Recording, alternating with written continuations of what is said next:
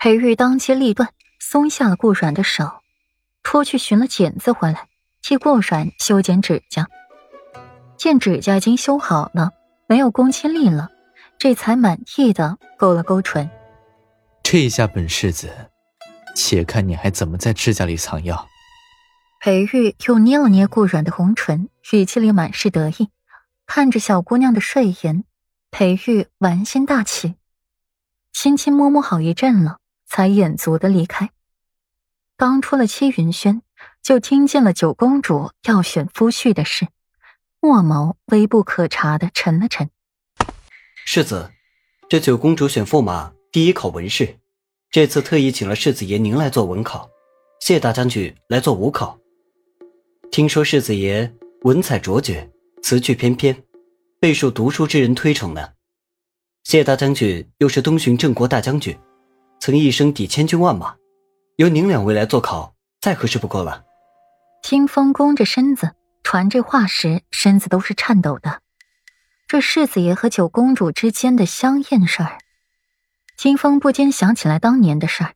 自家世子刚从山上拜师学艺回来，和九公主之间的风流香艳事来，当时那可是平城中的一笔美谈呢。只是后来这水花渐渐的小了。归于平静。如今若不是霍安影主动提起，他们只怕是也要跟着忘记了。金枝玉叶的公主殿下和无权无势的凡夫俗子，成就一段佳话。可是后来这佳话便没了下文了。凡夫俗子变得光风霁月、端方如玉的平城裴世子，又娶了东巡第一美神顾家小姐为妻。恩爱夫妻更是羡煞旁人。如今公主回来了，也要择夫婿了，却是要世子前去做主考，也不知道这本来意思如何。说是没有那档子事，说世子爷光风霁月，如玉君子，备受天下读书人推崇，请世子来出考题，旁人倒是觉着是理所应当的。只是出了这档子事儿，只怕是九公主。醉翁之意不在酒了，之前又和世子妃百般示好的，莫不是想学娥皇女英一般？本世子知道了。裴玉沉眸，明显也是想到了这一层，扭头看了看屋子，这前脚招惹了软软，这后脚九公主便来寻麻烦了。依着那小丫头的性子，还不得逮着机会狠狠的挖苦自己一番？自己还不能还嘴，就好比自己拿了婢子珠，踩了他的痛脚一般。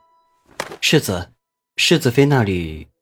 清风稍稍迟疑，迟疑之后又可怜了世子妃一把。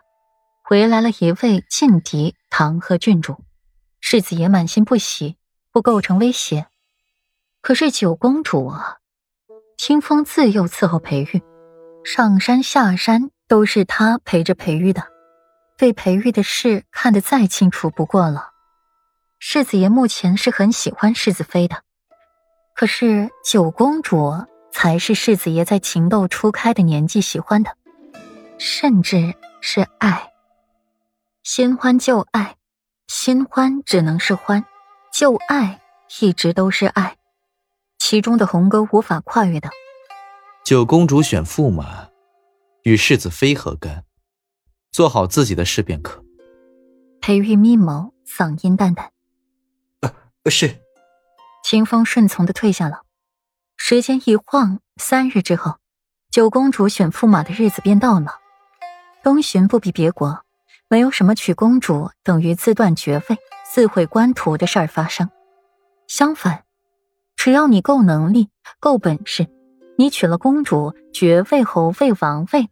照样给你，只是如今的异姓房也只得裴家一家，旁人大部分人止步于侯位。